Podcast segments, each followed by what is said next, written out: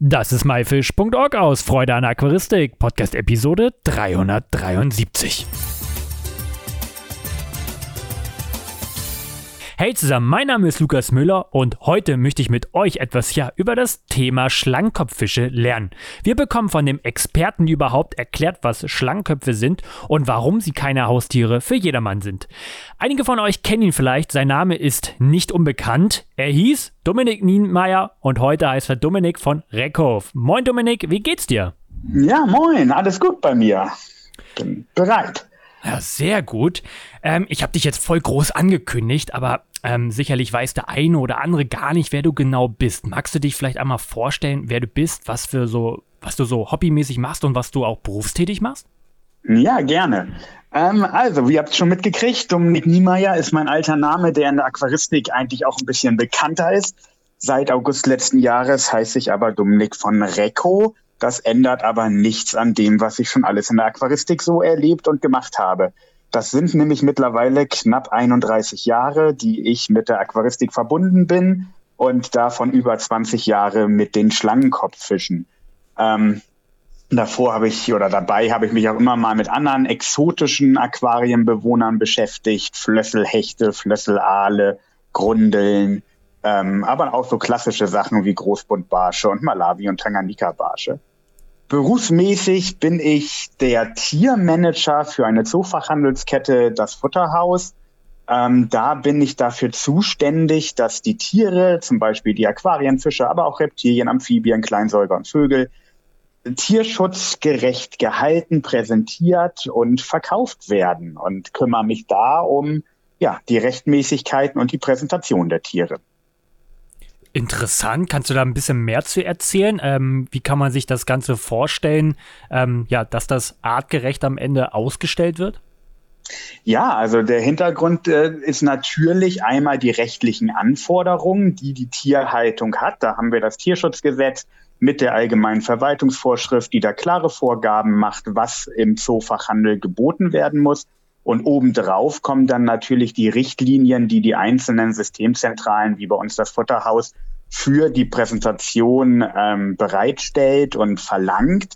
Und äh, die gesetzlichen Vorgaben sind manchmal noch ein bisschen mit Lücken versehen und die werden dann ausgefüllt mit entsprechenden eigenen Richtlinien. Ähm, wie groß muss die Mindesthaltung für einen Hamster sein? Aber genauso wie groß muss ein Aquarium mindestens sein, um Fische drin zu halten. Ein ja oft diskutierter Punkt in der Aquaristik. Was ist da eigentlich erlaubt und was ist da nicht erlaubt? Und ähm, ist es in Ordnung, wenn wir jetzt ähm, kleine Fische in ein kleines Aquarium verkaufen oder brauchen die auch eine Mindestvolumenzahl? Und da müssen die Mitarbeiter entsprechend geschult sein und es muss Vorgaben geben. Darum kümmere ich mich. Klingt auf jeden Fall nach einem interessanten Job auf jeden Fall einer der spannendsten Jobs, die man haben kann, weil er sehr vielfältig ist, man jeden Tag was Neues zu erleben hat und es auch Spaß macht, mit den Mitarbeitern zusammen dieses Thema zu erarbeiten und zu schulen und ähm, auch das Feedback dann auch von den Kunden zu kriegen, ähm, wie die das finden. Jetzt hast du erzählt, du bist schon seit 31 Jahren Aquarianer. Wie bist du denn überhaupt zur Aquaristik gekommen?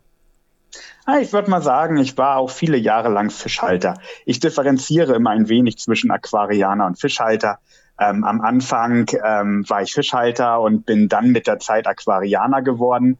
Ähm, angefangen hat das Ganze, ja, ich hatte immer schon großes Interesse an der Natur und am Gartenteich. Bei meinen Eltern hatten wir immer Gartenteich und ich saß da als kleines Kind schon immer sehr lange vor und habe mich daran erfreut. Und dann kamen meine Eltern auf die Idee, ähm, auch ein bisschen mit meinem Wunsch, mir ein erstes Aquarium anzuschaffen. Das war so ein standardmäßiges 54 Liter Einsteigerset ähm, mit den Standardfischarten, die man sich da so ausgesucht hat.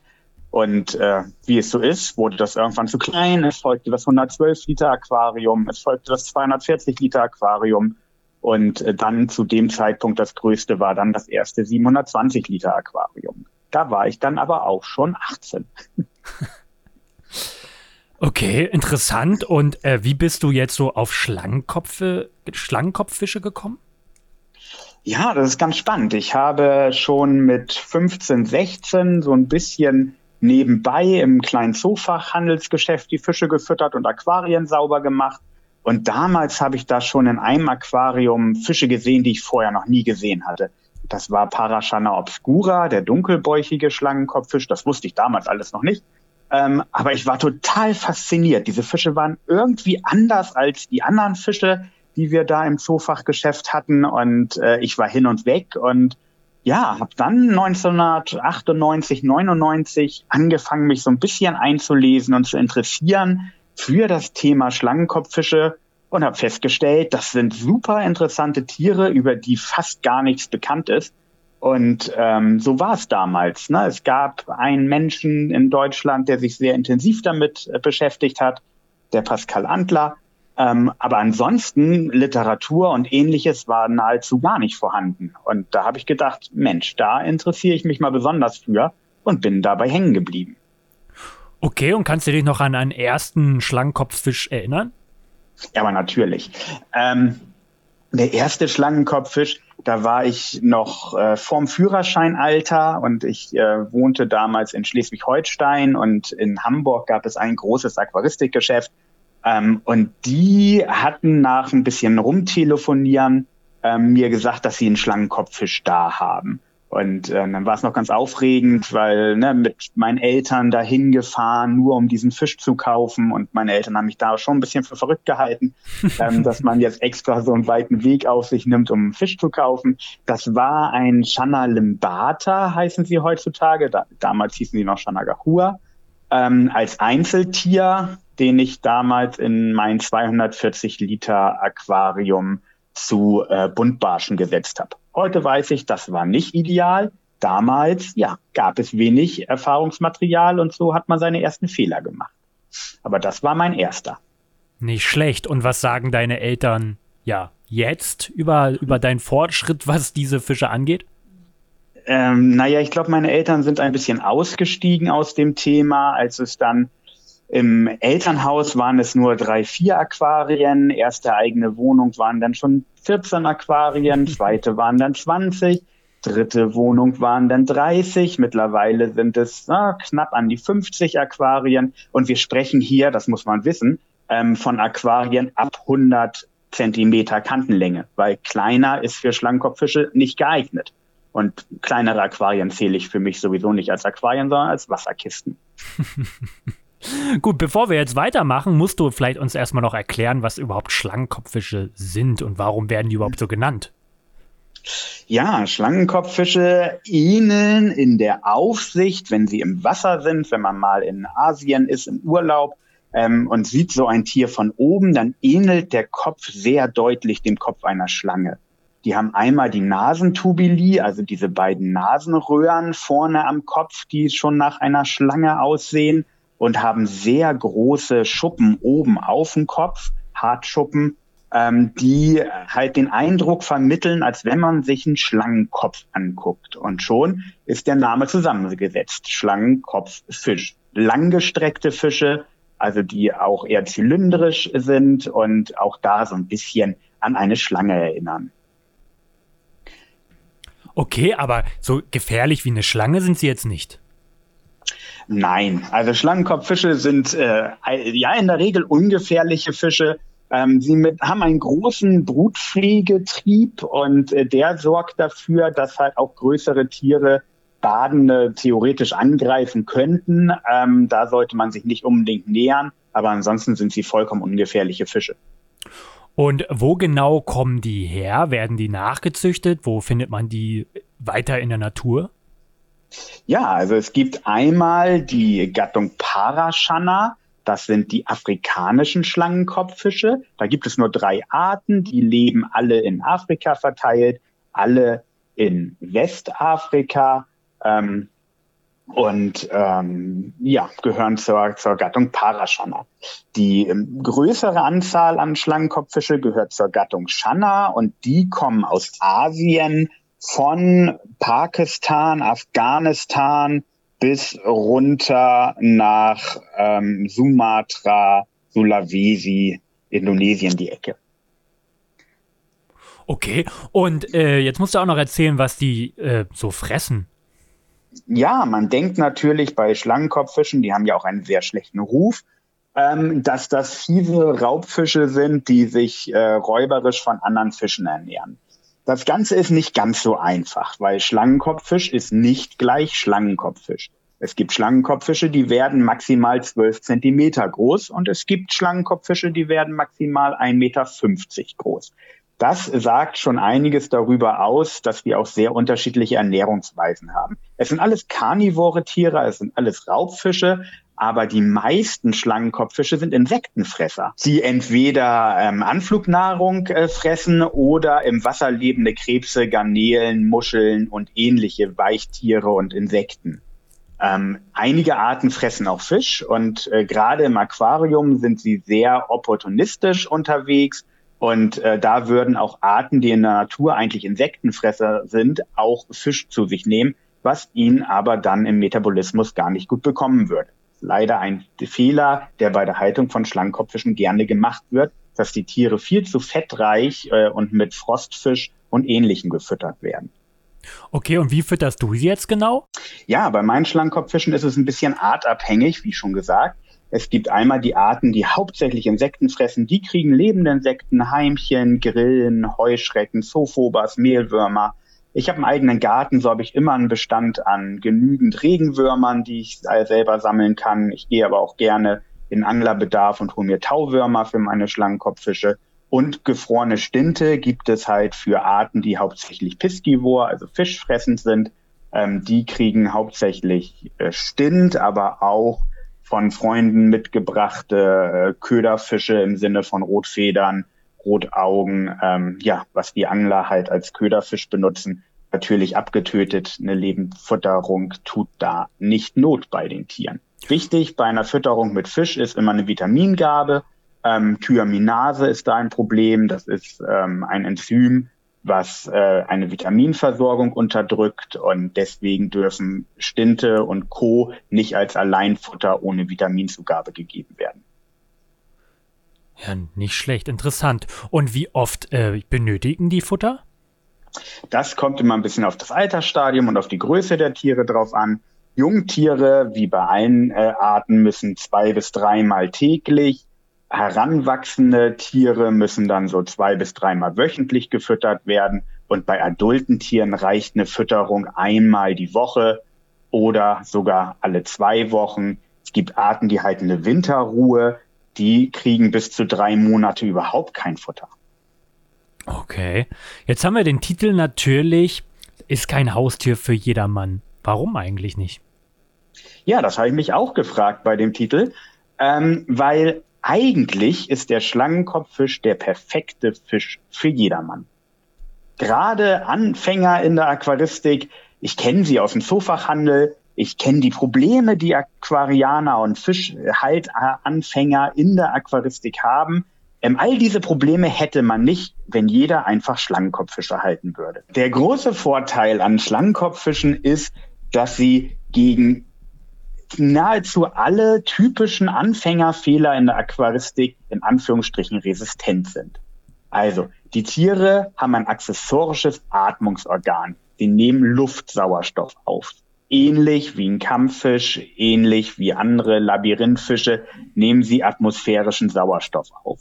Das macht sie schon mal unanfällig für Sauerstoffprobleme, die im Wasser vorkommen, weil mal der Filter ausgefallen ist.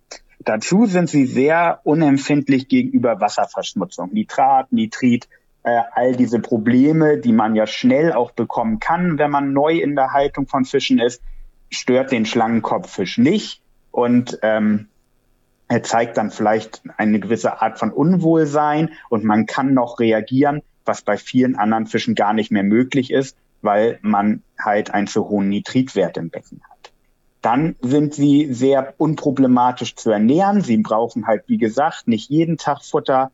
Ähm, man kann sie sehr gezielt füttern. Und der größte Vorteil an Schlangenkopffischen gegenüber allen anderen Fischen, die ich bisher gehalten habe, es gibt keinen anderen Fisch, der so individuell und pflegerbezogen ist wie ein Schlangenkopffisch. Mhm. Wir, wir kennen das vielleicht von großen Buntbarschen. Wer mal Faunaugenbuntbarsche gehalten hat, weiß auch, dass die so ein bisschen so ein Verhalten wie so ein Hund haben. Wenn man in den Raum kommt, zack, da stehen die 30 Zentimeter Buntbarsche vor einem und betteln nach Futter. Und wenn man das noch ein bisschen hochstilisiert, ist man bei Schlangenkopffischen.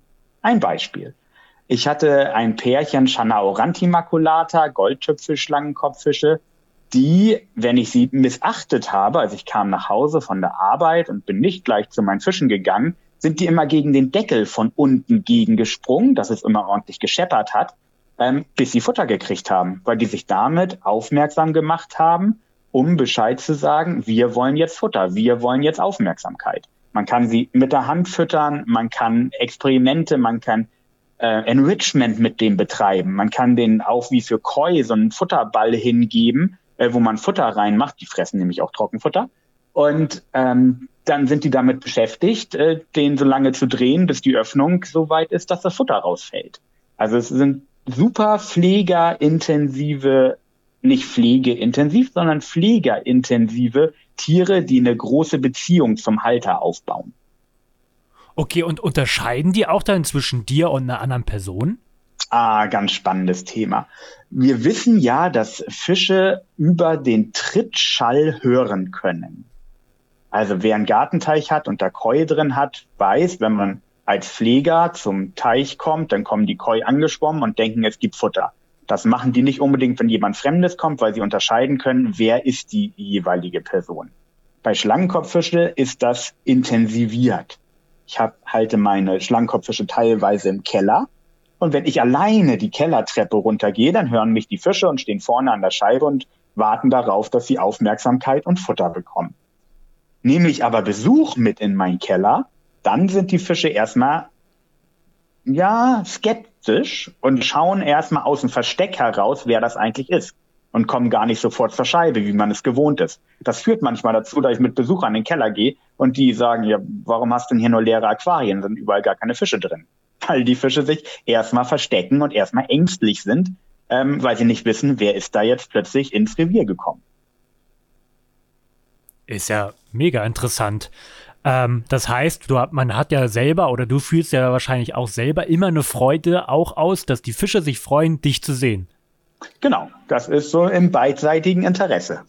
Okay, und ähm, wie sieht die Haltung jetzt aus? Ähm, sind das jetzt, kann ich die nur einzeln halten? Kann ich die paarweise halten? Kann ich mehrere in einem Aquarium halten?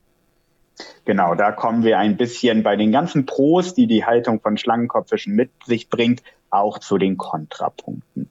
Schlangenkopffische sind innerartig nicht die friedlichsten Tiere. Man kann, es gibt bestimmte Arten, wo man ein Pärchen hat, was sehr harmonisch miteinander über viele Jahre lebt, sich miteinander vermehrt, Jungen zusammenführt, ähnlich wie bei Buntbarschen und es keine Probleme gibt. Das ist aber nicht unbedingt die Regel bei Schlangenkopffischen. Viele Arten sind so, dass sie sich während der Paarungszeit und bei der Aufzucht der Jungen gut verstehen, sich aber in der restlichen Zeit nicht unbedingt gerne sehen mögen. Deshalb ist ein Aquarium für Schlangenkopffische manchmal nicht ausreichend oder meistens nicht ausreichend. Man sollte eigentlich gleich ein zweites Aquarium einplanen, wo man ein Tier temporär unterbringen kann, was sich mit dem anderen Tier nicht mehr versteht. Und die paarweise Haltung ist halt die ideale Haltung. Man kann die Tiere auch alleine halten. Ähm, das Problem bei der Haltung als Einzeltier ist, dass das Verhaltensrepertoire der Tiere überhaupt nicht zu sehen ist. Man muss ja wissen, die interagieren untereinander auch sehr stark. Also wir kennen von den Labyrinthfischen, dass die sich zur Paarung so umschlingen und so ist es bei Schlangenkopffischen auch. Die haben ein ausgeprägtes Balzverhalten, die umschlingen sich, die kuscheln den halben Tag miteinander und dann mögen sie sich mal wieder gar nicht. Und äh, man kann da viel anthroposophisch rein interpretieren, äh, was im Kopf dieser Tiere vorgeht. Aber sie zeigen halt ein sehr breites Verhaltensspektrum, was ein einzeln gehaltener Schlangenkopffisch so nie zeigt. Und es gibt auch ähm, klare Indizien dafür, dass zum Beispiel die Flossenausprägung von einzeln gehaltenen Tieren nicht so stark ist wie von Tieren, die zu mehreren oder als Paar gehalten werden, weil sie halt das Aufstellen der Flosse als Imponiergehabe äh, als Einzeltier gar nicht machen. Mhm. Und wie ist es in der Natur? Ist er da auch alleine meistens unterwegs und hält sich von anderen Fischen fern? Nein, Ähm, es gibt äh, Schlangenkopffische, vor allem die größeren äh, fischfressenden Arten, die in Schulen unterwegs sind. Also äh, Gruppen von 10 bis 20 Individuen, die halt äh, teilweise auch gemeinsame Jagdstrategien haben auf andere Fischschwärme. Ähm, das sind aber vielleicht nicht unbedingt die Arten, die man so standardmäßig im Aquarium hält. Die kleineren Arten, ähm, die wir so im Aquarium halten, die sind, im, äh, sind in der Natur auch paarweise in der Regel unterwegs, ähm, haben aber entsprechende Möglichkeiten, wenn es mal einen Ehezoff gibt, äh, sich auch ein bisschen aus dem Weg zu gehen, was dann im Aquarium ein bisschen das Problem ist. Aber es gibt Nachweise davon, dass über Jahre hinweg das gleiche Pärchen Shanagahua, also der kleinste Schlangenkopffisch, der Froschschlangenkopffisch, immer im gleichen Teil des Baches das gleiche Paar über Jahre die Jungen aufgezogen hat und sich auch immer wieder zusammen sehen lassen haben. Also die bleiben auch in der Natur großteils als Paar zusammen. Bei Channa aurantimaculata, den hatte ich vorhin schon erwähnt, ist es auch so, dass die Tiere ja in einer Erdhöhle, also unter der Erde, überwintern, weil oben das Wasser austrocknet. Und die sitzen auch immer als Paar zusammen in dieser Höhle und ja, verlassen auch zusammen die Höhle, ziehen ihre Jungen auf und gehen dann wieder zusammen als Paar zurück in die Höhle. Ja, sind schon spannend. Jetzt hast du erzählt, dass kein Aquarium von dir unter 100 Zentimeter ist. Jetzt musst du natürlich mal ja, erzählen, ähm, wie groß muss denn ein Aquarium mindestens sein? Genau, das sind nämlich auch genau diese 100 Zentimeter Kantenlänge. Wobei ich jetzt nicht unbedingt auf diese 100 Zentimeter ausgehe, sondern auf die Grundfläche. Ich gehe jetzt mal von einer Grundfläche von 100 mal 40 Zentimeter aus ähm, als Minimum. Das kann aber auch mit einem anderen Maß erreicht werden. Also auch ein Aquarium von 80 mal 60 Zentimeter Grundfläche oder von 90 mal 50 äh, oder ja, Grundfläche ist dafür geeignet, um Schlangenkopffische zu halten. Aber da wir halt meistens diese Standardaquarien in der privaten Haltung haben, ist dieses 100 mal 40, 160 Liter so das Minimum, was für die kleinste Art Channa andrau ähm, vorgesehen sein sollte. Und interessant ist noch, dass der Wasserstand bei Schlangenkopffischen nicht so essentiell ist. Also wenn man jetzt das Aquarium hat, dann empfiehlt es sich sogar nur 35 Zentimeter Wassersäule im Aquarium zu haben und auch über der Wasseroberfläche mit, mit Korkröhren, die schwimmen oder Korkästen, die oben auf der Wasseroberfläche sind, die man auch schön bepflanzen kann, ähm, einzurichten, weil die Tiere springen gerne und wenn das Aquarium bis Oberkante Oberlippe gefüllt ist, dann äh, springen sie gleich gegen die Beleuchtung oder gegen die Abdeckung das ist gar nicht so ideal. Deswegen ist ein leicht gesenkter Wasserstand äh, viel besser für die Haltung von Schlangenkopffischen geeignet. Apropos Springen. Schlangenkopffische sind nicht geeignet für offene Aquarien. Also egal wie niedrig der Wasserstand ist, also so 30, 40 Zentimeter schaffen die Arten locker zu überspringen und dementsprechend sind offene Aquarien gar nicht geeignet. Paludarien sind schön geeignet, wo man dann vorne auch Schiebescheiben hat. Ähm, da können die auch mal springen, aber äh, offenen Aquarien sind halt gefährlich, weil die Tiere dann herausspringen können. Das Gute in Anführungsstrichen dabei ist, dass äh, die Fähigkeit, auch außerhalb des Wassers sehr lange Zeit überleben zu können. Also wenn es dann doch mal passieren sollte, dass ein Fisch herausgesprungen ist, hat man immer noch gute Chancen, auch noch eine Stunde später das Tier wieder in ein Wassergefäß zu setzen und ähm, keine bleibenden Schäden bei dem Tier zu haben, ähm, weil sie durch der sehr schön regenerieren können. Also ganz genau explizit darauf achten, dass keine Öffnungen übrig bleiben. Damit sind auch kleine Öffnungen, zum Beispiel bei Standardabdeckung für äh, die Schlauchdurchführung oder Kabeldurchführung gemeint.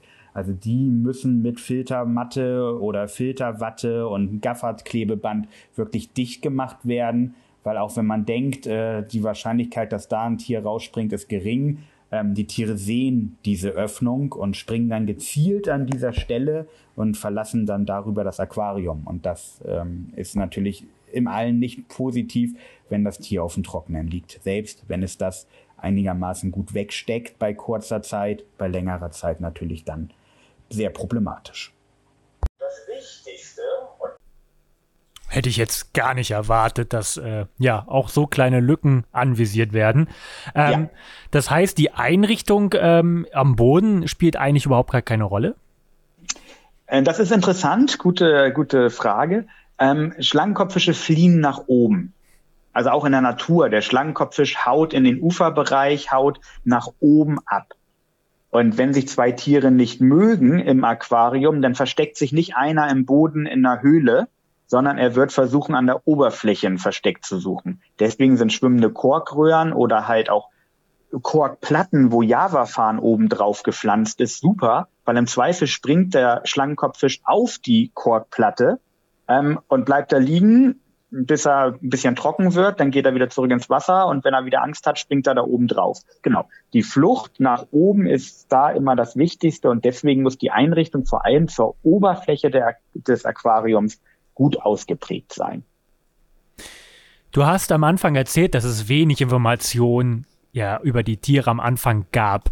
Woher hast du jetzt dein ganzes Wissen? Ist das jetzt einfach durch jahrelange Erfahrung, durch die Haltung? Oder woher hast du dieses ganze Wissen gesaugt? Warst du vielleicht sogar in den Habitaten schon selber?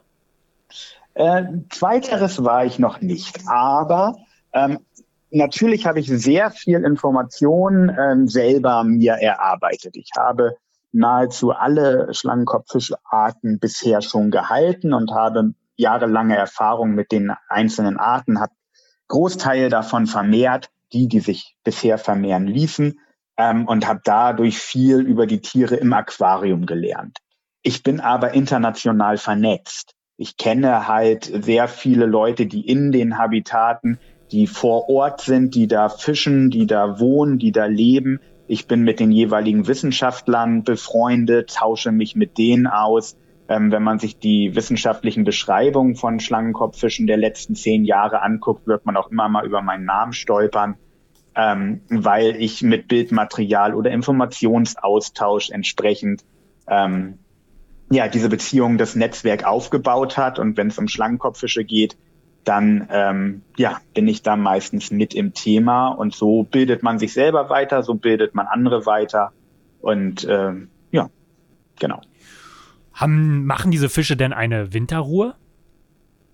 Das ist unterschiedlich. Wir haben ja sehr viele verschiedene Schlangenkopffische und es gibt bestimmte Arten, die aus subtropischen Gebieten kommen. Das bedeutet, das sind Gebiete, in denen es im Winter kühl bis kalt wird und im Sommer warm.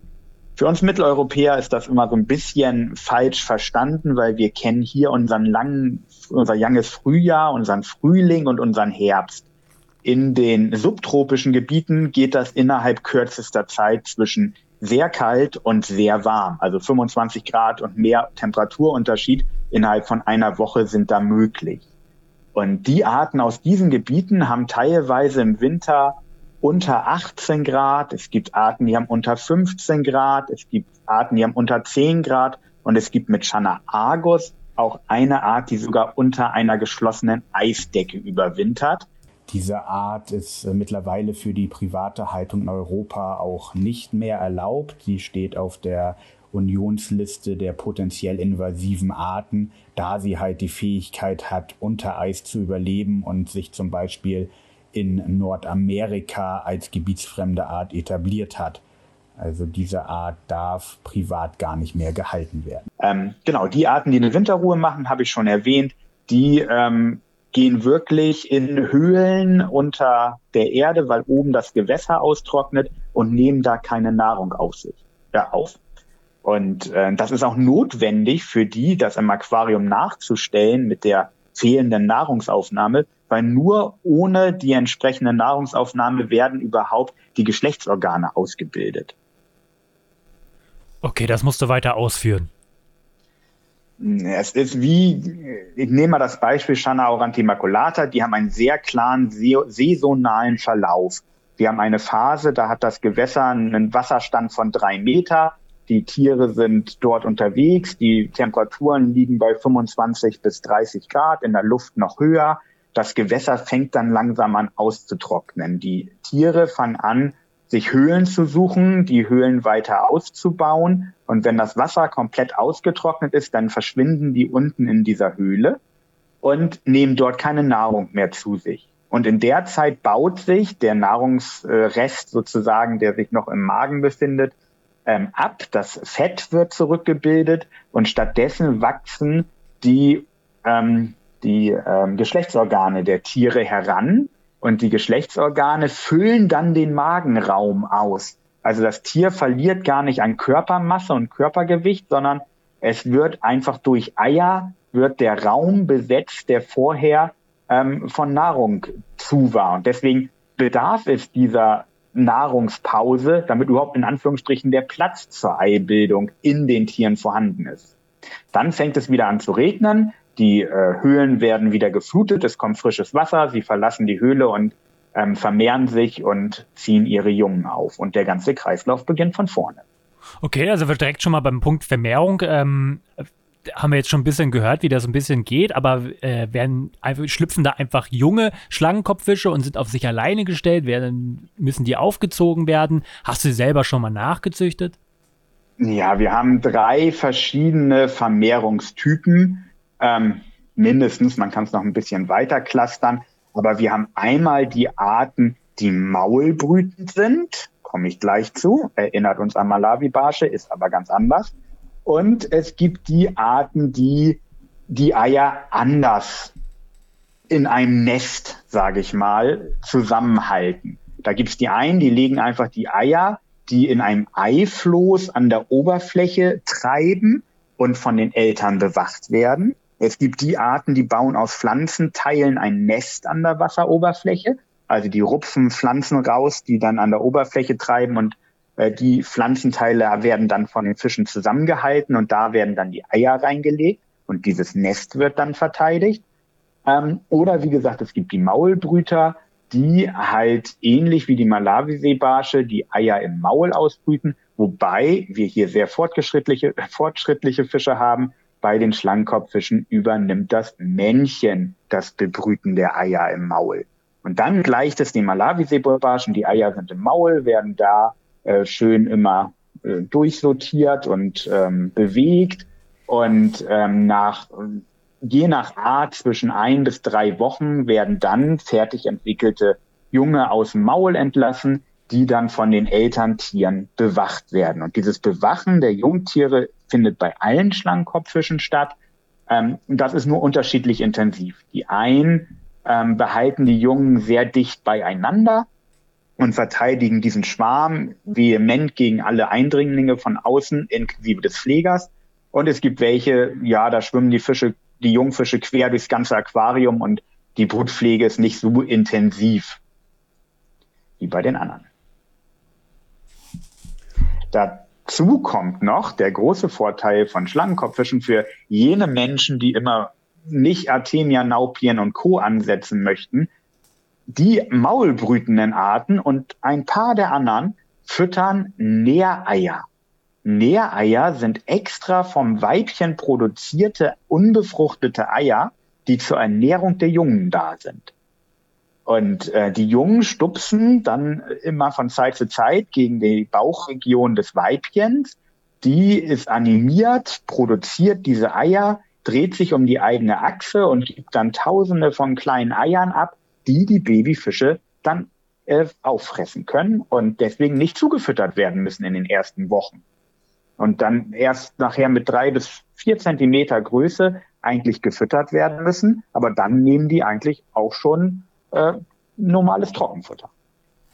Sehr vorteilhaft für den Aquarienpfleger. Das hört sich auch so an, als ob du das schon öfter mal gemacht hast. Ja, genau. Also ich habe, es gibt ungefähr an die 55 mit unbeschriebenen Arten, um die 60 verschiedene Schlangenkopffische. Und meine Liste sind jetzt ungefähr 37, 38 Arten, die ich vermehrt habe. Bei den anderen bin ich noch bei oder sie sind einfach zu groß. Also eine Art, die 1,50 Meter Endgröße erreicht, ähm, habe ich dann auch nicht, kann ich dann auch nicht unterbringen und ähm, habe ich dementsprechend noch nicht vermehrt. Und wie alt werden diese Schlangenkopffische? Auch das ist von Art zu Art wieder ein bisschen unterschiedlich, aber zehn Jahre mindestens, 15 Jahre gut. Und wir haben auch schon gehört, dass manche um die 20 Jahre alt geworden sind. Im Zoofachhandel sieht man jetzt nicht so häufig ja, diese Fischart. Wie, wie kommt das? Ja, die Problematik mit den Schlangenkopffischen ist, man, es bedarf eines gewissen Grundwissens über die Arthaltung, also dass man sie nicht mit anderen Fischen vergesellschaftet. Und das ist leider beim Fischhalter äh, erstmal noch ein unbekanntes Terrain. Also es ist ja nicht wie bei den Terrarianern, die halt davon ausgehen, dass man sein Tier alleine im Artaquarium hält, äh, im Artterrarium hält. Ähm, das gibt es in der Aquaristik so noch nicht. In der Aquaristik sind wir immer noch sehr mit diesem altmodischen Gesellschaftsaquarium unterwegs, wo wir Fische von verschiedenen Kontinenten, von verschiedenen Wasserqualitäten miteinander äh, in einem Aquarium versuchen unterzubringen. Und der, die Vorstellung, in einem Aquarium nur zwei Fische zu haben, ähm, ist im Zoofachhandel noch nicht so angekommen, dass es sich gut vermitteln lässt. Mhm. Wie sieht's denn eigentlich so auch bei, ja, mit dem Thema, ja, Exportverbot und Artenschutz aus? ja, ein, ein sehr spannendes Thema, gerade bei Schlangenkopffischen. Also, wie gesagt, bin ich seit vielen Jahren mit dem Thema Schlangenkopffische beschäftigt. Ich habe dazu natürlich einiges auch zum Thema Exportverbot und Artenschutz gehört, gelesen, gesagt und beizutragen. 1999 waren keine 20 Arten Schlangenkopffische wissenschaftlich beschrieben. 2024 sind wir bei ah, über 50 Arten mittlerweile. Und dieses Interesse bei den Wissenschaftlern ist auch einhergegangen mit einem Grundinteresse an Schlangenkopffischen bei privaten Tierhaltern. Erst private Tierhalter haben manche Arten in den Fokus der Wissenschaft gerückt. Wenn man sich ältere Publikationen zu Schlangenkopffischen anschaut, dann werden die kleineren bunten Arten in der Regel als Shanagahua angegeben wobei es nicht alles Shanagahua ist, aber sehr lange, sehr viele Jahre war für die Wissenschaft jeder kleine Schlangenkopffisch Shanagahua, Haken hinter, Shanagahua. Und erst in den letzten 20 Jahren hat sich wirklich einiges getan bei der Artdefinition, bei den wissenschaftlichen Publikationen zu diesem Thema. Und äh, der Ursprung liegt an dem gestiegenen Interessen, es inter der Ursprung liegt an dem gestiegenen Interesse durch private Tierhalter. Das kann man an der Stelle genauso sagen. Das ist nur ein Punkt. Ich kann keinen Artenschutz betreiben für Tiere, die man nicht kennt. Und ähm, bei Schlangenkopffischen ist genau das der Fall. Es gibt keinen Zoo. Es gibt derzeit in Europa keine wissenschaftliche Einrichtung, kein Zoo, der eine der von der IUCN eingestuften gefährdeten Schlangenkopffischarten hält und vermehrt? Es gibt, Channa orientalis ist da ein schönes Beispiel, endemisch, also nur auf Sri Lanka vorkommt, in der Natur extrem ähm, gefährdet, hat ein kleines Verbreitungsgebiet, hat verschiedene Unterfundortvarianten, die wissenschaftlich auch nicht alle klar voneinander abgegrenzt sind, aber diese seltene Art wird in keinem zoologischen Institut in Europa gehalten und vermehrt. Dafür kenne ich aber alleine in Deutschland bestimmt 25 Aquarianer, die Channa orientalis Artenreihen und Sortenreihen und Fundortreihen vermehren und diese Stämme aufrechterhalten, die es teilweise in der Natur schon gar nicht mehr gibt. Und ohne dieses private Interesse, ja, wäre auch diese Art sicherlich weniger im Fokus, nämlich gar nicht. Und es würde sich keiner für diese Art interessieren. Und zoologische Betriebe, zoologische Institute können es auch gar nicht schaffen, alle Arten zu ähm, halten und zu vermehren, die irgendwie irgendwo geschützt sind. Also gerade bei den Fischen. Ich gucke mal in Richtung Killifische, Regenbogenfische und Co. Wir haben sehr viele artgeschützte Tiere, die von Privathaltern gehalten und erfolgreich vermehrt werden und die dann einen riesen äh, Beitrag für die wissenschaftliche Forschung an diesen Tieren beitragen. Beim Thema Exportverbot bin ich ein bisschen zwiegespalten, denn es gibt ähm, gewisse Pros und gewisse Kontras zu diesem Thema. Ein Beispiel. Ich halte Shanna Barker, ein im Hobby der seltensten Schlangenkopffische und man sagt auch in der Natur ein sehr seltener Schlangenkopffisch, wobei eigentlich wissen wir es nicht. Also es gibt keine bestätigten Populationszahlen, die jetzt besagen, dass Chanabaka seltener ist als Chana aurantimaculata oder Chana andrao oder Chana gahua. Er wird nur selten gefangen, beziehungsweise er wird nur selten gehandelt. Die bekannten Gebiete, in denen die Art vorkommt, ähm, sind beschränkt. Und es kann sein, dass die Art in der Natur sehr selten ist. Und deswegen ist es sehr wichtig, dass man aus diesem Grund nachhaltig und vernünftig mit Naturentnahmen von diesem Fisch umgeht. Die Realität ist aber, dass diese Tiere aufgrund dieser womöglichen Seltenheit auch hochpreisig sind. Und bei hochpreisigen Tieren gibt es in asiatischen Ländern, aber wahrscheinlich auch in anderen Ländern immer noch den Trend, was selten ist, was teuer ist, das muss ich haben. Und ähm, ich halte so ein Tier als Statusobjekt. Beispiel müssen wir nicht lange drüber reden, sehen wir bei Arowana, sehen wir bei Koi. Da gibt es sehr hochpreisige Tiere, die halt auch gehalten werden, um sie zu haben.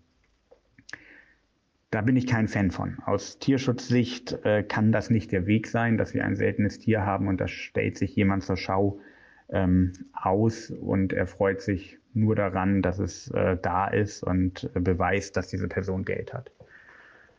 Aber wenn diese Tierart in der Natur selten ist, und das ist sie in der Regel nicht aufgrund von Fischfang für die Aquaristik oder ähnlichen, sondern aufgrund von Lebensraumzerstörung, Umweltzerstörung, Klimawandel und ähnlichem oder aus menschlichen Einfluss. Ja, da wird mal wieder ein Parkplatz gebaut, wo früher mal ein Biotop war. Oder ein Staudamm, der verhindert, dass äh, gewisse Feuchtgebiete überflutet werden. Bei Shanabaka ein typisches Beispiel. Der kommt aus solchen Gebieten, die temporär vollkommen überflutet sind. Ähm, wenn da das Wasser fehlt, dann stirbt auch diese Art aus. Und deswegen ähm, brauchen wir auch Exporte von Fischen, die seltener sind, damit die Möglichkeit besteht, dass interessierte Privatleute diese Arten auch nachziehen. Ich kenne niemanden mehr in Deutschland, der einen Chanabaka einzeln in einem Aquarium hält. Ich kenne zwei, drei, vier Personen, die ein Pärchen oder mehrere Pärchen dieser Art halten, mit dem Versuch, genau wie ich, diese Art nachzuziehen und dann entsprechend mit den Nachzuchten auch die Möglichkeit jedem geben können, dieses Tier aus Interesse am Fisch, aus Interesse an der Optik ähm, vernünftig und äh, tiergemäß unterzubringen. Aber dafür brauchen wir einmal die Wildfänge und wir brauchen die Bemühungen der Nachzucht. Und wenn wir das hinbekommen, dann brauchen wir keine Wildfänge mehr. Brauchen wir Wildfänge mal zum Blutauffrischen, aber wir müssen nicht den regulären Handel mit diesen Tieren über aus der Natur entnommenen Tiere abdecken. Gut, sehr gut nochmal erklärt. Ähm, wenn jetzt ein Zuhörer ja großes Interesse an diesen schönen Schlangenkopffischen ja hat, woher bekommt er ja. weitere Informationen? Hast du vielleicht selber äh, ja Informationen, die du ja preisgibst irgendwo auf einer Webseite, Buch oder ähnliches? Genau, also ich habe eine Internetseite über Schlangenkopffische, shanamania.de ähm, dort findet man grundlegend alle Informationen, die man als äh, Neuhalter dieser Tiere benötigt. Ähm, da ist auch schon die Ankündigung für mein Buch über Schlangenkopffische, was äh, voraussichtlich im April, Mai diesen Jahres dann endlich auch erscheint, ähm, wo auf über 600 Seiten alle Informationen über Schlangenkopffische und lustige Anekdoten und Haltungshinweise zu diesen Tieren gegeben sind, die, glaube ich, keine weiteren Fragen offen lassen sollten. Oh, da bin ich ja schon sehr gespannt, da freue ich mich schon sehr drauf. Hast du noch irgendwas, was du unseren Zuhörern gerne auf den Weg geben möchtest? Ich möchte vielleicht noch ein Wort äh, gegen das schlechte Image von Schlangenkopffischen am Ende loswerden. Ähm, ja, Schlangenkopffische haben in der Vergangenheit ein schlechtes Image gehabt, weil sie falsch gehalten wurden weil ähm, die großen ungeeigneten Arten mit Endgrößen über 50 bis 60 Zentimeter in normalen Gesellschaftsaquarien untergebracht worden und meistens waren fischfressende Arten dabei, die das Aquarium leer gefressen haben. Kein Wunder. Der Fisch macht, was seine Natur ihm sagt und dementsprechend haben die Tiere ein sehr schlechtes Image gekriegt. Ähm, auch heute wird man gerne belächelt, wenn man über seine Schlangenkopffische redet, weil jeder entweder diese Monsterfische mit entsprechender Größe vor Augen hat oder irgendwelche grauen, unscheinbaren Tiere. Ähm, mir wäre es einfach wichtig, dass man sich da auch die, die, die Augen mal so weit öffnet und sich orientiert und sich wirklich mal einen Shana Andrao mit seinen 12 Zentimeter Endgrößen anschaut und ähm, ja auch mal wieder versucht, was Neues auszuprobieren, was Neues zu lernen und sich wirklich faszinieren lässt von dem Verhaltensrepertoire, was diese Tiere zeigen, was für mich kein anderer Fisch in der Aquaristik bisher geschafft hat. Na, das waren auch wunderbare Worte zum Schluss. Dominik, ähm, ja, vielen, vielen lieben Dank für diesen wundervollen Einblick ja, in diese Schlangenkopf-Welt. Ähm, hat mein Interesse hast du auf jeden Fall geweckt und ich bin schon sehr gespannt auf dein Buch. Ja, vielen Dank für das Interview. Hat mir Spaß gemacht. Mir auch. Bis dann. Ja, Bis dann. Das war myfish.org aus Freude an Aquaristik, Podcast Episode 373. Alle weiteren Infos zu dieser Episode mit Bildern und Links findest du wie immer unter www.my-fish.org slash Episode 372. Wir hören uns nächste Woche wieder. Danke und tschüss, euer Lukas.